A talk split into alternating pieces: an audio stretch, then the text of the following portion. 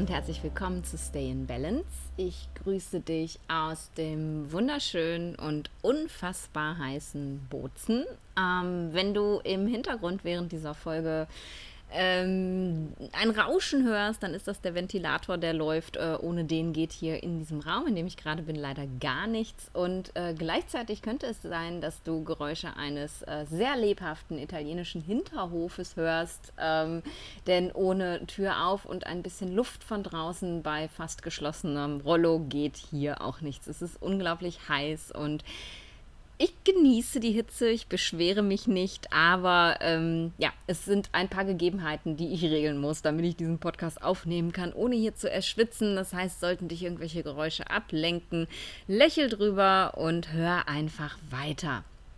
Ich möchte in dieser heutigen Folge mit dir einmal über ein Thema sprechen, beziehungsweise meine Gedanken zu einem Thema mit dir teilen, das ja tatsächlich ganz, ganz viele Leute bewegt und ein Stück weit natürlich auch die Basis meiner Arbeit ist, vor allem wenn es um ähm, nicht um die reine Gesundheitsberatung geht, sondern um mein Align Your Life Mentoring, also die, das, das große Mentoring, wo ich mit Menschen gemeinsam arbeite, ihr Leben entsprechend ihren Grundbedürfnissen, ihren natürlichen Bedürfnissen auszurichten, also zu schauen, wer sind sie, was brauchen diese Menschen, also jede einzelne Person, mit denen ich arbeite.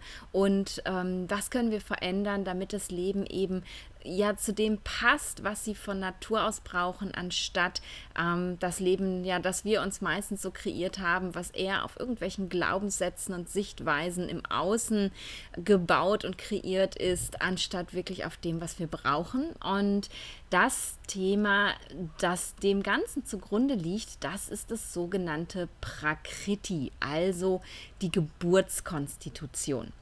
Und da geht immer ganz, ganz viel durcheinander mit, ähm, ja, was ist denn jetzt meine Konstitution? Und die meisten wissen gar nicht so genau, sprechen wir jetzt über, über die aktuelle oder über die Geburtskonstitution? Ähm, wie findet man denn die eine oder die andere raus? Und ah, jetzt ist gerade das Mikro umgekippt, weil ich mich bewegt habe. Ich hoffe, das war nicht zu laut für dich. Ähm, Genau, also wie findet man die ein oder andere raus? Muss ich meine Geburtskonstitution überhaupt wissen, um ähm, eine, ein Ungleichgewicht behandeln zu können? Und, und, und, und, und. Und darüber möchte ich mit dir heute sprechen. Und gekommen ist mir diese Idee tatsächlich im Rahmen meiner Supervision. Ich habe ja... Ähm, eine Supervisionsgruppe mit ganz vielen tollen Ayurveda-Coaches, also fünf an der Zahl, aber ja, das sind schon viele und toll sind sie auf jeden Fall, ähm, die ja ganz unterschiedliche Ausbildungen tatsächlich gemacht haben, also von unterschiedlichen Lehrern kommen und natürlich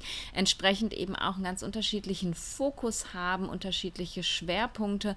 Und es ist einfach mega, mega spannend, diese Leute zusammenzubringen. Und ähm, Supervision bedeutet, dass wir uns regelmäßig, also alle zwei Wochen treffen und jede dieser tollen ähm, Mädels bringt einen Fall, beziehungsweise zweimal, also zwei Fälle aus ihrer eigenen Arbeit mit, also reale Fälle, Menschen, die sie behandelt haben, Klienten ähm, und wir schauen uns eben diese Fälle an, also die Teilnehmer stellen den Fall vor und wir diskutieren eben in der Gruppe, wären wir der gleichen Meinung gewesen, sind wir zur gleichen Diagnose gekommen, hätten wir die gleiche gleichen Empfehlungen gegeben? Wo könnte man da eventuell ja noch ein bisschen was hinzutun? Was, was hätten wir anders gemacht und warum? Und ähm, das ist eine, eine, ganz große Bereicherung tatsächlich ähm, für die Teilnehmer, denn ja, alles immer so mit sich selber auszumachen und nicht zu wissen, wo geht die Reise jetzt hin? Ist es jetzt überhaupt richtig, was ich da entschieden habe? Das kann ganz schön hart sein und deswegen, ja, freue ich mich einfach wahnsinnig über diese Gruppe, dass ähm, ja, man sich da gegenseitig unterstützen kann einfach. Und ähm, die Teilnehmer natürlich auch von meinem Fachwissen dann profitieren können. Ähm, und das ist ganz, ganz toll. Und die sind schon total zusammengewachsen, sind schon ein gutes Team, tauschen sich in der äh, entsprechenden Gruppe auch aus untereinander, unterstützen sich. Also ganz, ganz toll. Und in dieser Supervisionsgruppe ist tatsächlich schon mehrfach dieses Prakriti-Thema aufgekommen, also die Geburtskonstitution. Ähm, und ähm, es ist auch schon mehrfach tatsächlich ja zu Verwirrung gekommen, wie bestimme ich denn jetzt nun die Geburtskonstitution und brauche ich die überhaupt? Und darum habe ich mir gedacht, hey, das ist nicht nur was, was Ayurveda-Coaches, was Ayurveda-Experten anspricht, sondern tatsächlich ja auch für dich als meine Zuhörerin, mein Zuhörer, wenn du jetzt nicht, und ich weiß, es sind auch viele Experten dabei, aber wenn du jetzt nicht zu dieser Gruppe der Experten gehörst, ähm, auch einfach wahnsinnig spannend und wichtig ist. Und ich glaube, es ist auch eben ganz wichtig, da mal so ein bisschen den, den Nebel zu beseitigen von, ja, was ist denn das jetzt eigentlich überhaupt? Und ähm, ich habe Sonnehaarfarbe, also muss ich jetzt das und das sein. Und ja, lange Rede, kurzer Sinn. Das ist der Grund, warum ich heute diese Folge aufnehme. Und wir starten jetzt auch direkt rein. Prakriti ist die Sanskrit-Bezeichnung für die Geburtskonstitution. Und wir haben eben zwei verschiedene Konstitutionen im Ayurveda. Wir haben einmal die Geburtskonstitution und dann haben wir das sogenannte Vikriti. Das ist dein aktueller Zustand, also dein aktuelles Ungleichgewicht. Und da geht es eben schon los, weil da werden tatsächlich vor allem eben in diesen ähm, Fragebögen, die du online ausfüllen kannst oder die du aus irgendwelchen Büchern rausbekommst, aber eben auch von vielen Experten, ähm, werden da die Begrifflichkeiten schon durcheinander geschmissen, beziehungsweise es werden eben Fragen aus beiden Kategorien abgefragt und da kann am Ende nichts Gutes bei rauskommen, weil das Prakriti, das sind eben deine ganz individuellen Merkmale, die du mitbekommen hast, sozusagen ja dein, dein Fingerabdruck, dein genetischer Code. Und das Vikriti ist eben das, was jetzt gerade nicht im Gleichgewicht ist. Und wenn ich ähm, Fragen zum Beispiel nach der Haarfarbe oder nach der Körpergröße mische mit Fragen nach der Verdauung oder Fragen nach der ähm, keine Ahnung, nach der Hautbeschaffenheit, dann kannst du schon sehen, dass eine das ist angeboren. Das kannst du nicht verändern. Also klar, du kannst dir natürlich die Haare färben, aber ähm, das ist damit natürlich nicht gemeint. Aber eben solche Sachen wie ich habe Verstopfung oder meine Fingernägel sind brüchig, ähm, das kann eben auch Ausdruck eines Ungleichgewichtes sein. Und deswegen sind halt ähm, diese ja, Fragebögen, aber eben auch Kollegen, die sich so sehr darauf verlassen, auf solche Fragebögen, ähm, ganz oft auf dem Holzweg. Und damit möchte ich jetzt einfach mal aufräumen. Ganz wichtig zu wissen als allererstes ist es, dass eine Prakriti-Bestimmung, also die Bestimmung deiner Geburtskonstitution, nicht notwendig ist, um dein aktuelles Ungleichgewicht zu behandeln. Ähm, wenn du zu einem Ayurveda-Experten gehst, wie jetzt zu mir oder zu vielen anderen, die am Markt sind, gibt es ganz, ganz viele tolle. Und der Ayurveda-Experte nennt dir am Ende deiner ersten Konsultation nicht deine Geburtskonstitution, dann ist es kein Merkmal dafür, dass der irgendwie schlecht ist, dass der das nicht gut kann, dass der dir irgendwas vorenthält, sondern ganz im Gegenteil, das ist meiner Meinung nach ein Qualitätsmerkmal.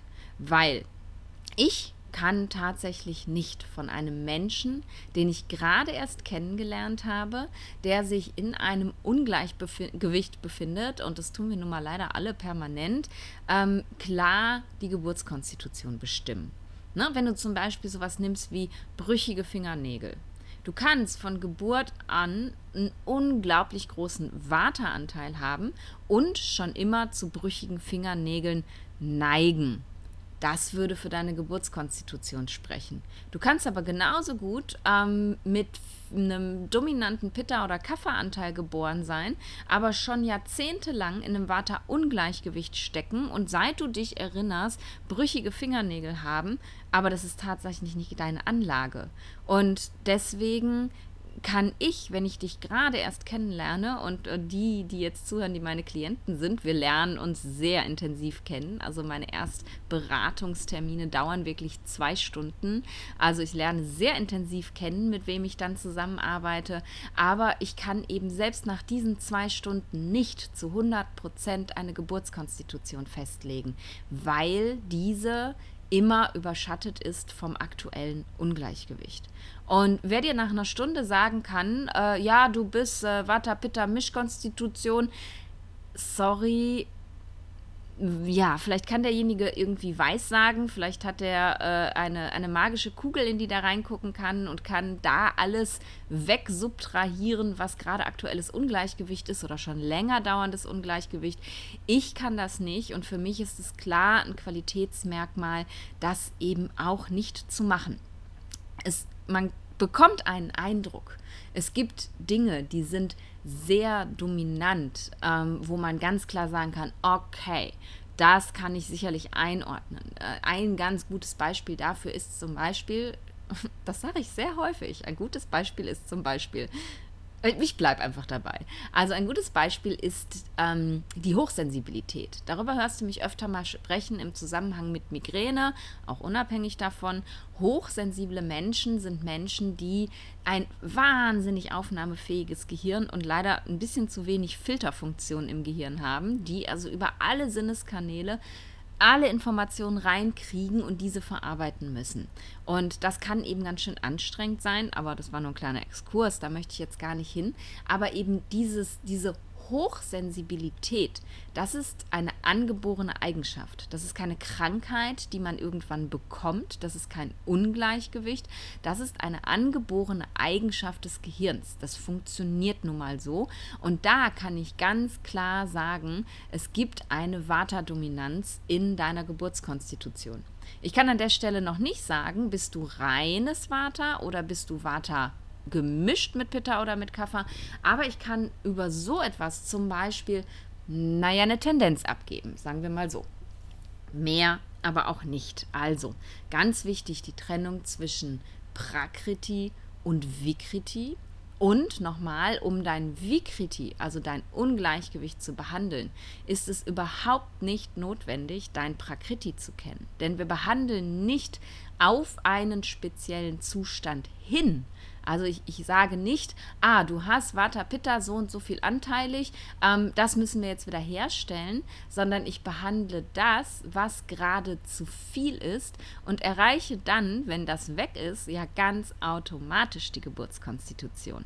Das heißt, ich äh, behandle vom Ist-Zustand aus und nicht vom Soll-Zustand aus. Und das ist eben ganz, ganz wichtig zu verstehen und darum brauchst du eben, wenn du in einer Beratungssituation bist, dein Praktikum Prakriti nicht zu kennen und dein Ayurveda-Mediziner, Experte, Arzt, wie auch immer, muss es nicht bestimmen, um dich zu behandeln. Und ähm, viele, viele Experten, viele indische Kollegen, die ich habe, sind sich eben auch darin einig, man kann nicht über die Geburtskonstitution hinaus behandeln. Also wenn ich jetzt sage, ich habe hier jemanden in der Vata-Dysbalance, ähm, der aber auch ein Vata-Prakriti hat und ich behandle jetzt das Vata, dann kann ich das nicht wegbehandeln, versehentlich, also unter den Ausgangszustand drunter behandeln, ähm, sondern es fällt eben immer auf den Ausgangszustand zurück. Und darum ist es einfach vollständig egal, was das Prakriti ist.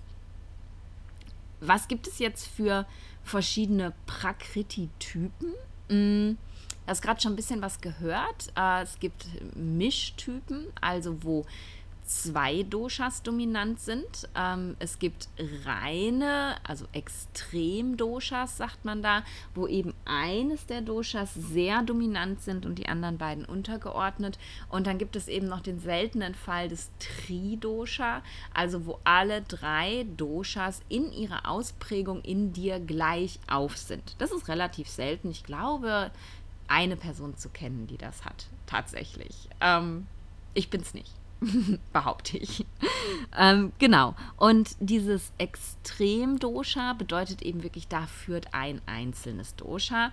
Bei diesen Mischformen, ne, also Vata Pitta, Pitta Kapha, Vata Kapha, ähm, da ist es eben so, dass beide gleich auf sind. sonst wäre es ja kein Mischtyp. Also wenn ich jetzt Vata Pitta in der Geburtskonstitution bin, dann habe ich genauso viel Vata wie Pitta und untergeordnet Kapha.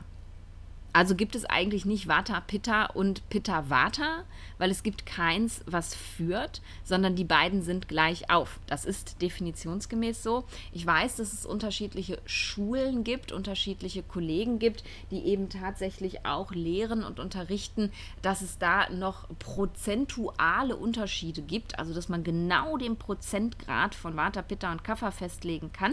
Ähm, wer das kann, der mag sich bitte einmal bei mir melden. Das würde ich nämlich auch gerne lernen. Aber so wie ich das gelernt habe und so wie es die meisten Kollegen praktizieren und so wie es klassischerweise na jetzt zumindest in der Schule, aus der ich komme, so ist, ist es eben einfach, dass bei einem Doppeldosha sind die beiden dominanten Doshas gleich auf in ihrer Ausprägung.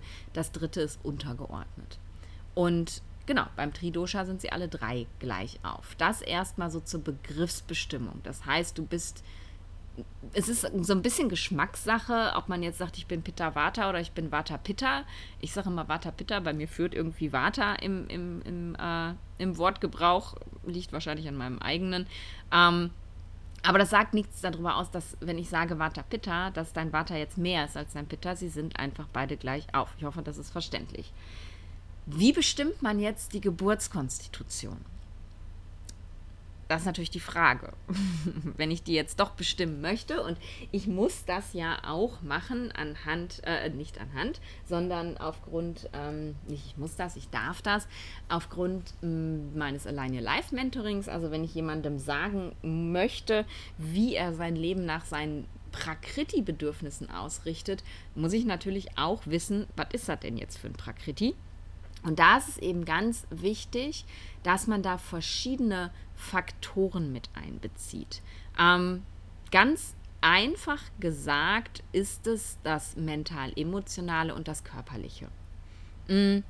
Da kommen noch andere Sachen dazu, die jetzt für dich nicht so super relevant sind, die theoretisch aber auch wichtig sind.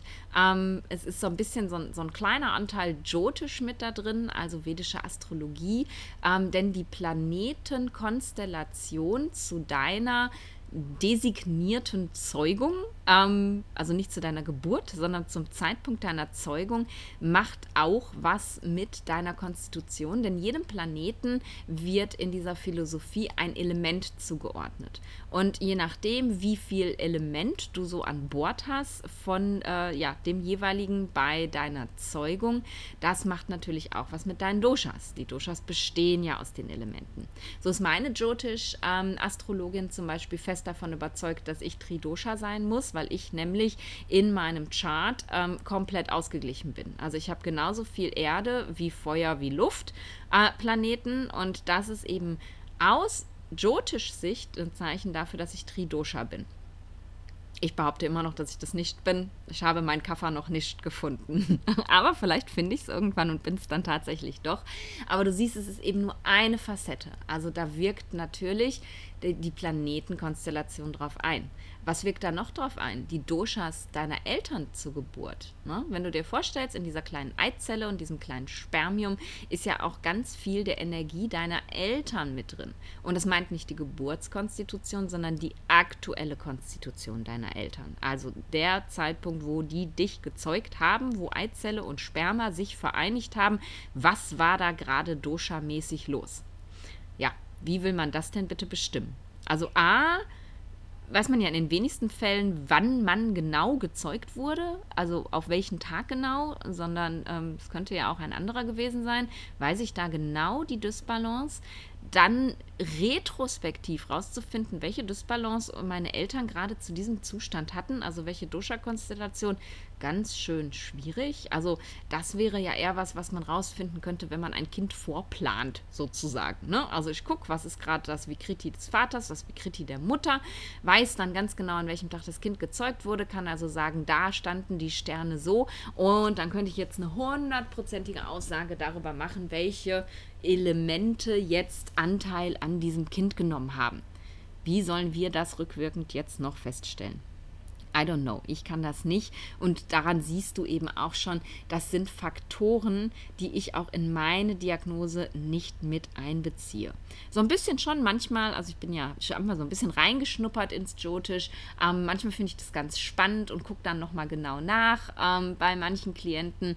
Aber im Großen und Ganzen ähm, verlasse ich mich auch eher auf das, ähm, ja, auf das Körperliche und das Mental-Emotionale, weil das ist das, was kann ich, das kann ich einschätzen, das kann ich sehen, das kann ich hören, das kann ich spüren, da habe ich ein Gefühl für. Alles andere ist so vage, dass man damit wenig anfangen kann. Also gucken wir uns diese beiden Faktoren jetzt an. Und das eben auch nochmal ganz, ganz wichtig, sich wirklich klar zu machen, dass man gucken muss, was hat denn die höhere Gewichtung? Ähm, also, wenn ich jemanden habe, der optisch total viel Pitta hat, aber in seinem Geist super Kaffer ist. Und dann sind noch kleine Kaffer-Elemente mit in dem drin und dann sind noch ähm, Neigungen von Kaffer, also körperliche, mental, emotionale Neigungen mit drin. Dann kann ich nicht nur, weil der rote Haare hat und blaue Augen und Sommersprossen sagen, ja, das ist ein Pitta-Typ sondern ich muss eben alles, was ich habe, auf die Goldwaage legen und kann anhand dessen dann tatsächlich eine Aussage machen. Und ich nehme mich hier immer gerne als ähm, gutes Beispiel, ähm, weil ich bin ein gutes Beispiel, immer mit gutem Beispiel voran. Ähm, ich bin halt genau das wenn man mich anguckt, also vielleicht hast du mich schon mal irgendwo live gesehen, aber du siehst mich ja zumindest permanent bei Instagram. Da sieht man natürlich nicht den ganzen Körper meistens, aber man sieht schon ja relativ viel von mir. Wenn man mich so anguckt, ähm, bin ich von außen ja relativ wenig Water. Ne? Ich habe ähm, rote Haare, die sind sehr fein. Okay, das könnte Water sein, aber sie sind zumindest mal rot. Ich habe Sommersprossen, ähm, meine Haut muss die Sonne nur angucken und sie verbrennt. Mittlerweile geht es, weil ich seit fünf Monaten, ne, wir haben August, äh, seit äh, sieben, fast acht Monaten ähm, nur in warmen Ländern unterwegs bin und ständig in der Sonne bin. Da adaptiert man natürlich gut, aber ich neige eben extrem zu Sonnenbrand. Ähm, das sind alles Pitta-Features. Ne? Ich habe ähm, ein relativ weiblich gebauten Körper. Also ich habe ähm, ich habe Rundungen, und die hatte ich schon immer, schon sehr, sehr früh. Ich war irgendwie, ich kann mich noch ganz gut daran erinnern, ich war, glaube ich, das erste Mädchen in meiner Klasse, die Brüste hatte. Ähm, ich glaube, die Geschichte habe ich schon mal erzählt, aber die hat mich wirklich geprägt. Meine beste Freundin Annika ähm, hat irgendwie, ich glaube, in der vierten Klasse zu mir gesagt, du hast ja schon mehr Brüste als meine Mutter ja, heute würde ich das vielleicht als Kompliment sehen. Damals fand ich das ganz, ganz schlimm. Aber ich erinnere mich eben durch diesen Satz, der einfach in mir drin geblieben ist, so sehr daran, wie weit und wie schnell weiblich ich halt schon gewesen bin. Und das war ich einfach schon sehr früh und sehr, sehr immer. So, und das ist ja ein ganz typisches Kaffer-Feature, ne? dass man so sehr rund gebaut ist, dass man ähm, ja klein, klein und rund ist, klein und weiblich, mit Kurven und so. Da würde man ja jetzt nicht sagen, oh ja klar, warte. Ne? Ähm, also auf den ersten Blick habe ich sehr wenig Water. Wenn man jetzt ein bisschen genauer hinguckt, dann sieht man schon was. Ich habe zum Beispiel sehr schmale Lippen. Ich habe eine Stupsnase. Mein, mein Gesicht ist ähm, ja sehr, sehr, wie sagte die, die Ärztin in Indien, ähm, wie so ein Püppchen. Ich habe ein Gesicht wie ein Püppchen. Ich sehe das nicht, aber sie hat es gesehen. Ne? Also wie so eine, wie so eine Porzellanpuppe. Es ist alles so, so, so, so zart. So typische Vata-Features. Ich bin ähm, hyperflexibel, also meine Gelenke sind ähm, massiv überdehnbar, nicht nur ein bisschen, sondern massiv. Ähm, ist kein großer Spaß beim Yoga tatsächlich, muss man sagen. Ist nicht so schön, ähm, weil man immer mehr Muskelarbeit bringen muss als alle anderen, um eben nicht in diese hyperflexiblen Gelenke reinzufallen. Typisches Vata-Feature. Ähm, ich rede mit meinem ganzen Gesicht, also ich habe überhaupt gar kein Pokerface und habe das auch noch nie gehabt. Ich gestikuliere wahnsinnig viel, wenn ich spreche. Ähm, typische Vata-Features. Und ich habe eben auch viele Vata-Tendenzen. Aktuell habe ich wunderschöne Fingernägel, wo ich mir die jetzt hier gerade so angucke. Ich neige aber zu brüchigen Nägeln. Also wenn ich merke, dass meine Nägel anfangen brüchig zu werden, dann weiß ich, oh, da bin ich mal wieder aus meiner Balance gerutscht. Ich neige sehr zu Verstopfung. Ich neige zu trockener Haut. Ähm, also ich habe eben einfach viele Features, von denen man ganz klar sagen kann, das sind Tendenzen, die man eher bei einem Vata Prakriti findet. Und darüber hinaus habe ich eben auch eben genanntes Feature, ähm, ich bin hochsensibel ähm, und ich habe auch noch eine Migräne, denn äh, Migräne in der Geburtskonstitution zu haben, also nein, Migräne zu haben, ist eben äh, ein Zeichen für viel Vata in der Geburtskonstitution, weil eben das Migränegehirn im Endeffekt das gleiche ist wie das Gehirn eines Hochsensiblen. Es ist ein Vata-Gehirn. Und ähm, all das zusammen diese sehr dominanten Anteile in mir, die eben so krass rauskommen und dann eben auch noch so dieses, dieses tendenziell ein bisschen zu schnelle, Manchmal sagt man mir, dass es so unglaublich ist, wie ich das schaffe, Podcasts so klar langsam und strukturiert aufzunehmen, weil wenn man mich im Alltag kennt, ähm, da ist nichts mit langsam und Struktur. Also ich bin einfach immer wahnsinnig schnell unterwegs tatsächlich, sowohl verbal als auch körperlich. Ähm, ich bin super anpassungsfähig, ich bin mega kreativ, ich brauche es einfach. Ähm, immer wieder neue Herausforderungen zu haben. Mir wird es super langweilig, wenn ich lange eine Sache mache und, und, und, und. Also auch mental, emotional findet sich wahnsinnig viel weiter in mir. Und all das zusammen über, über, über, ich suche nach einem Wort, übertönt, nein, überhöht. All, all das zusammen hat eine höhere Wichtung als diese rein körperlichen Anteile, also die weibliche Form, die roten Haare, die Sommersprossen.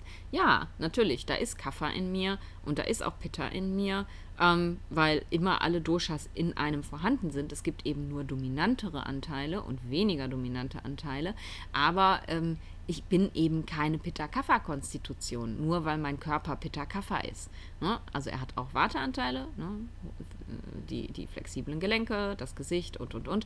Aber ich bin eben deswegen kein Pitta-Kapha. Wenn man mich aber auf den ersten Blick anguckt und jetzt rein nach diesem Körperlichen geht, dann könnte man denken, ah, oh, Pitta-Kapha. Ist jetzt für mein aktuelles Ungleichgewicht ja völlig irrelevant, weil wenn mein Vata im Ungleichgewicht ist, dann behandle ich das Vata und nicht das Pitta und nicht das Kapha. Ähm, aber wenn mich jetzt jemand fragen würde nach meiner Tendenz oder wenn es wirklich auch darum geht, was kann ich denn jetzt mit meinem Leben tun, damit ich mich da drin besser fühle, dann ist es eben einfach ganz wichtig, das zu sehen, dass ich Vata bin äh, und auch relativ dominant und ähm, diese anderen sehr körperlichen Anteile da keinen großen Einfluss drauf nehmen. Natürlich habe ich auch mental, emotional ein bisschen Pitta.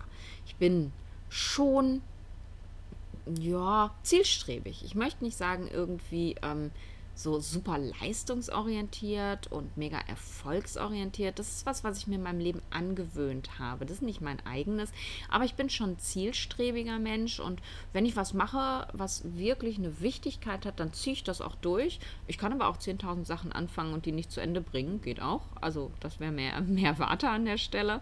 Aber ich habe diese Anteile natürlich auch. Ähm, ja, die mental-emotionalen Kaffeeanteile lassen sich so ein bisschen vermissen. Also klar, ich habe ähm, doch, kann man auch sagen, ich habe hab sie auch. Also ich habe zum Beispiel etwas sehr, ähm, mh, mm, ich suche nach dem deutschen Wort, ich spreche zu oft Englisch.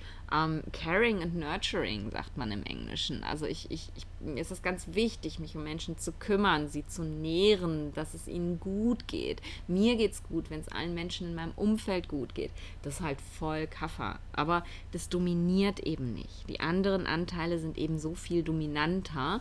Und ähm, genau, das war das Beispiel für, wie kann man auf den Holzweg geraten, wenn man sich jetzt einfach nur die Optik von jemandem anguckt. Und wenn du dir das jetzt angehört hast, ähm, dann wird dir wahrscheinlich auch relativ schnell klar, dass du anhand eines Fragebogens, den du ausfüllst oder den dein Ayurveda-Arzt, Experte, Coach, wie auch immer, mit dir ausfüllt, der dann hinterher ausgewertet wird und dann steht da fünf bei Vata, drei bei Pitta, eins bei Kapha, dass man da definitiv kein Prakriti draus bestimmen kann. Ne? Also da sind so viele Nuancen, so viele Facetten, die eben berücksichtigt werden müssen. Und nur weil du zwei mehr bei dem einen hast als bei dem anderen, kann man da keine Aussage über die Geburtskonstitution machen. Also da bitte, bitte, bitte, wenn du solche Fragebögen machst, weil du neugierig bist, weil du sagst, okay, ich würde es auch gerne mal wissen, go for it, mach das, aber sei dir wirklich darüber im Klaren. A, diese Bögen fragen meistens Mischungen ab von Prakriti und Vikriti und B, die Fragen, die da gestellt werden, die reichen einfach nicht aus. Also ich habe zum Beispiel mit meinen Align-Klienten äh, in, der initialen, ähm, im initialen Treffen, also in der Diagnose, in der Bestimmung, brauche ich zwei Stunden, um das Prakriti zu bestimmen. Und dann würde ich sagen, ich bin da immer noch nicht mit durch. Also das ist dann ein, ein, ein Zustand von Prakriti, den ich bestimmt habe, wo ich eben für meine Zwecke sagen kann, jetzt weiß ich genug, um zu wissen, was du brauchst, damit es dir in deinem Leben gut geht. Aber ich würde immer noch nicht sagen, jetzt habe ich 100% ganz sicher das Prakriti bestimmt. Ähm, na, gebe ich offen zu, ist so, und finde ich, ist auch kein Qualitätsmerkmal, dass man das von sich behaupten kann. Denn wenn du jetzt zurückguckst auf Planetenkonstellation und wie Kriti deiner Eltern, wie willst du das hundertprozentig bestimmen? Ne? Ich weiß es nicht. Und ähm, nochmal zum Thema, das fällt mir jetzt gerade ein, da muss ich den Bogen gleich wieder zurückschlagen, nochmal zum Thema ähm, Planetenkonstellation bei deiner Zeugung. Wir gucken uns im Jyotish tatsächlich die Planetenkonstellation bei der Geburt an und gar nicht die bei der Zeugung, weil wir im Jyotish eben selber sagen, ja, wir wissen gar nicht hundertprozentig, ähm, wann du denn überhaupt gezeugt worden bist, aber wir wissen, wann du geschlüpft bist. Und darum guckt man sich nämlich wirklich diese Konstellation an. Aber die, das Dosha wird ja tatsächlich zum Zeugungszeitpunkt bestimmt und nicht zum Schlüpfungszeitpunkt. Ähm, und deswegen ähm, siehst du auch da eher problematisch zu sagen, ja, ich kann 100% dein Prakriti bestimmen. Jetzt sollst du natürlich nicht enttäuscht sein und denken, toll, ich wollte doch immer mein Prakriti wissen und jetzt, jetzt, jetzt sagt sie mir, ich werde es nie rausfinden. Ich glaube tatsächlich, dass du, wenn du so ein bisschen in die Selbsterfahrung gehst, ganz viel über dein Prakriti rausfinden kannst. Dafür brauchst du natürlich so ein bisschen Dosha-Wissen, ne? solche Sachen, wie ich dir gerade gesagt habe, äh, rote Haare, Sommersprossen, Sonnenbrand, das ist Pitta. Ähm, oder ne, kreativ und super schnell und sprunghaft, das ist Vata. Das musst du natürlich wissen, um tatsächlich ja da so eine Grundidee von zu bekommen. Ja, aber dann beobachte dich doch einfach mal im Alltag. Dann, dann hol dir doch mal Feedback ein von deinen bekannten Freunden, Kollegen. Frag mal deine Eltern, wie war ich denn als Kind? Ähm, und, und daraus kannst du viel, viel mehr darüber herausfinden, wie du wirklich gemeint bist, als darüber, dass du so einen doofen Fragebogen ausfüllst. Ähm, das ist ein bisschen, das, das, braucht ein bisschen Zeit. Man muss halt ein bisschen Daten sammeln sozusagen über sich selber, von anderen, aber auch eben mit sich selber zusammen. Das bedarf ganz viel Achtsamkeit sich selbst gegenüber tatsächlich. Aber das ist eine ganz, ganz spannende Reise, finde ich. Und es ist eben wirklich diese, diese Reise, die es auch besonders macht, ähm, weil man sich eben dann auch Schritt für Schritt daran gewöhnt. Ähm, ah, okay, guck mal, da bin ich jetzt Vata, oh, da bin ich jetzt viel mehr Pitta und ähm, ja, mit sich selbst einfach in Kontakt und äh, äh in, in, Bewusstsein kommt. Und das finde ich tatsächlich ein ganz, ganz großes Geschenk. Ähm, und wenn dir jemand vom Kopf knallt, okay, das bist du jetzt, leb damit, dann kann das manchmal ganz schön anstrengend sein. Wenn ich mich aber über Wochen und Monate damit auseinandergesetzt habe und weiß, okay, immer mehr und mehr wird mir klar, ich bin jetzt dieses oder das, dann kann man sich eben auch immer mehr und mehr damit anfreunden. Ist natürlich leichter gesagt als getan und deswegen habe ich eben ja auch immer wieder Klienten, die sich entscheiden und sagen, Nadine, ich möchte, möchte das mit dir zusammen machen und ich möchte eben vor allem mit dir zusammen diese, diese Reise machen. Also nicht nur sag mir, wer ich bin, sondern hilf mir eben auch ähm, da in die Umsetzung zu kommen. Was muss ich denn verändern? Wie, ähm, wie, wie sollte denn mein Leben aussehen? Und wie kann ich das denn machen, äh, aus meinem Schafspelz rauszukommen und wieder der Wolf zu sein, der ich vorher war? Ähm, denn das ist ganz schön hart. Das sehe ich also gerade bei Menschen, die das Gleiche mit sich angestellt haben wie ich, nämlich äh, Vatas sind und sich in ein Pitta-Leben gezwängt haben, sehe ich das ganz extrem, dass das wirklich auch viel Unterstützung braucht, da, da aus diesen Pitta-Glaubenssätzen rauszukommen, die wir uns ein Leben lang anerzogen haben und anerziehen haben lassen und eben wieder in dieses naja, warte halt, Verständnis reinzukommen und mit sich gut zu sein, dass man manchmal ein Tollpatsch und ein Trampel ist, dass man nicht fokussiert ist, dass man so viele Sachen gleichzeitig macht und da fein mit zu sein und darüber zu lächeln, anstatt eben bös mit sich zu sein, weil das eben nicht in die Pitta-Vorstellung passt, die man jetzt die letzten 20, 30, 40 Jahre gelebt hat. Also kann ein harter Weg sein, aber ich sag dir, am Ende des Tages lohnt er sich ganz unglaublich und hält dich eben auch langfristig gesund. Denn das ist ein ganz großes, ähm, ganz großer Anteil daran, warum ich mich irgendwann entschieden habe zu sagen, so jetzt give it align your life, weil ich eben sehe, ja, wir können halt in der aktuellen Situation natürlich ganz viel verändern und eben das Dosha ins, Ungleich, äh, ins Ungleichgewicht bringen. Das finde ich cool. Ja, das kann, ich kann auch Doshas ins Ungleichgewicht bringen. Da bin ich auch super drin, vor allem bei mir selber. Ins Gleichgewicht bringen, wollte ich sagen. Wir können das Dosha wieder ins Gleichgewicht bringen. Aber wenn du keine Ahnung hast, wie du leben solltest, wie du am optimalsten arbeiten kannst, wie du dich am optimalsten bewegst, was deine Bedürfnisse Bedürfnisse sind beim Thema Urlaub, Wohnen, Partnerschaft und, und, und, und, dann fällst du auch gleich wieder raus aus dem Gleichgewicht. Dann hast du dir viel Mühe gegeben, aber du schaffst es einfach nicht, das zu erhalten. Und darum finde ich eben diesen Baustein ganz, ganz spannend und wichtig, aber es ist eben ein ganz anderer Schritt, als wenn ich sage, ich möchte jetzt einfach nur Krankheit XYZ loswerden. Ähm, das kann man definitiv auch ohne Prakriti-Bestimmung tun. Da braucht man das Prakriti nicht für. So. Ich hoffe, dass ich dir jetzt alles erzählt habe, was ich dir erzählen wollte. Das ist übrigens auch typisch Vata, dass man Podcast-Folgen aufnimmt, ohne ein Skript zu haben. Ich wollte das immer mal machen, tatsächlich, mir vorher ein Skript zu schreiben, damit ich nicht die wichtigen Sachen vergesse. Und dann halte ich mich hinterher sowieso nicht dran. Und dann habe ich vorher eine halbe Stunde investiert, um mir ein Skript zu schreiben und habe dann doch das gebrabbelt, was mir gerade in den Sinn gekommen ist. Äh, deswegen habe ich es aufgegeben.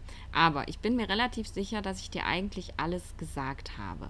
Wenn du jetzt sagst, oh mein Gott, das resoniert total mit mir. Ich möchte align your life. Ich möchte wissen, wie ich mein Leben ausrichten kann nach meinen Bedürfnissen. Yay, du bist mir herzlich willkommen. Dann melde dich einfach gerne. Dann können wir super gerne ein Vorgespräch machen und einfach mal gucken, ob das überhaupt zu dir passen würde.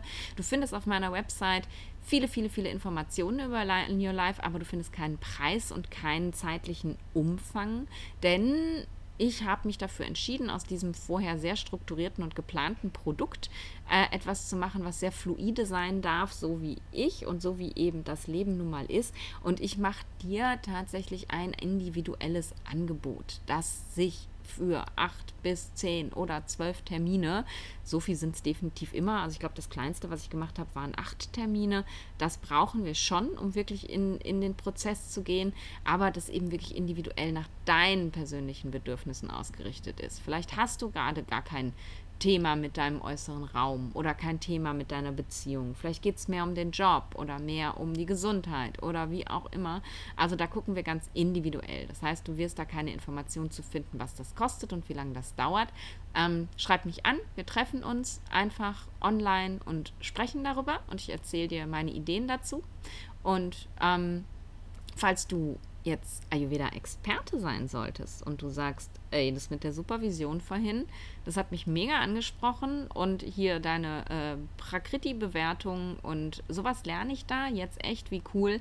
Und du willst wieder dabei, nicht wieder dabei sein, sondern beim nächsten Mal dabei sein. Da war der Mund wieder schneller als der Kopf oder ich glaube andersrum. Ähm, dann habe ich jetzt auch noch was für dich, denn ab so sofort, also ab Ausstrahlungsdatum dieses Podcastes, und das ist der 3. August 2022, sind die Tore zur Anmeldung für die nächste Supervisionsgruppe wieder geöffnet. Die Supervision dauert sechs Monate. Das sind alle zwei Wochen ein Termin. Es sind sechs Teilnehmer, die ähm, in diese Gruppe kommen. Ich möchte die absichtlich klein halten, damit ähm, wir eben da wirklich in den Austausch kommen. Jeder die Möglichkeit hat, auch wirklich eben zwei Fälle vorzustellen und ähm, wir uns ja wirklich die Zeit nehmen können, da auch wirklich tief einzutauchen. Deswegen sechs Teilnehmer, sechs Monate. Alle Infos zur Supervision findest du auf der Website. Da steht übrigens auch der Preis. Ähm, und wenn du da Fragen zu hast, darfst du dich gerne unter der E-Mail-Adresse melden, die du in den Show Notes findest. Und wenn du sagst, yay, ich bin dabei, dann darfst du dich auch unter dieser E-Mail-Adresse melden, die du in den Show Notes findest. Ähm, ich habe eine Warteliste, die hat heute, also zwei Tage vorher, am 1. August, eine E-Mail bekommen ähm, mit der Info, dass äh, in zwei Tagen offiziell die Tore öffnen. Ähm, diese Warteliste hat äh, den Vorzug, dass die sich jetzt schon anmelden können vor offiziellem Tore öffnen. Ja, das war logisch. Ähm, Genau, also es kann sein, dass jetzt nicht mehr viele Plätze frei sind, aber es, ich denke, es sind sicherlich noch welche frei. Und wenn plötzlich ihr mir wie wild die Türen einlauft, wo ich mich natürlich mega, mega drüber freuen würde, dann kann ich auch zwei Gruppen gleichzeitig machen. Also es ist jetzt nicht so, dass ich sage, ab sechs ist Ende. Wenn sich jetzt zwölf gleichzeitig melden sollten, dann gibt es zwei Gruppen, definitiv. Aber zumindest diese eine Gruppe werde ich Ende August, Anfang September wieder starten. Es hängt ein bisschen damit zusammen, der Startzeitpunkt, wie wir uns absprechen können, denn mir ist es ganz, ganz wichtig, dass immer jeder zu jedem Termin auch da sein kann. Und darum gibt es keine von mir festgesetzten Termine, sondern ähm, wir machen die Termine gemeinsam aus. Und ähm, deswegen kann ich noch nicht genau sagen, ob es jetzt Ende August oder Anfang September sein wird. Aber der, das ist eben der Zeitraum. Das heißt also, es sind jetzt vier Wochen lang die Tore zur Anmeldung geöffnet. Dann werde ich sie wieder schließen. Du kannst dir natürlich bis kurz vor Tore Schluss überlegen, ob du dabei sein möchtest oder nicht. Aber mehr als zwei Gruppen kann ich nicht machen, weil das schaffe ich sonst zeitlich einfach nicht. Ähm, wenn zu, dann zu. Also wenn ich meine zwölf Teilnehmer habe, dann ist vorüber. Genau. Also, melde dich, wenn du Bock hast, melde dich, wenn du Fragen hast, melde dich, wenn du was über Line Live hören möchtest. Und wenn dir meine Podcast-Folgen gefallen, dann lass mir auch gerne eine Bewertung da auf iTunes oder Spotify. Das ist mir auch eine ganz, ganz große Hilfe. Und ich lese die auch wirklich alle und freue mich da mega drüber, weil Podcasten, ja, Dinge in den Orbit zu geben, ohne dass man Feedback zurückbekommt, das ist manchmal ganz schön müßig und mühsam. Und deswegen freue ich mich über deine Bewertungen. Und abschließend möchte ich noch einmal zu den Leuten auf Instagram sagen, ihr seid eine ganz, ganz geile Community. In, wenn du die letzte Podcast-Folge gehört hast, gab es einen kleinen Disclaimer zu äh, meinem Sprachgebrauch und meiner, meiner Sprachverrohung in den letzten Podcasts. Denn ähm, ich war ja ein paar Wochen im Ruhrpott und habe mir ganz Waterlike äh, angewöhnt, wieder meinen Ruhrpott-Slang auszupacken und habe mich da offiziell für entschuldigt, dass ich ständig geil und wat und dat und solche Sachen sage geht wieder weg, jetzt wo ich gerade unterwegs bin. Ähm, aber es gab auf Instagram so viel super, super süßes Feedback, wo ihr alle geschrieben habt, dass ihr meine Ruhrpott-Kodderschnauze, so nennt sich das, gut findet und dass ich so bleiben soll, wie ich bin und dass ihr das super authentisch findet. Und dafür möchte ich mich mega, mega, mega und von Herzen bedanken.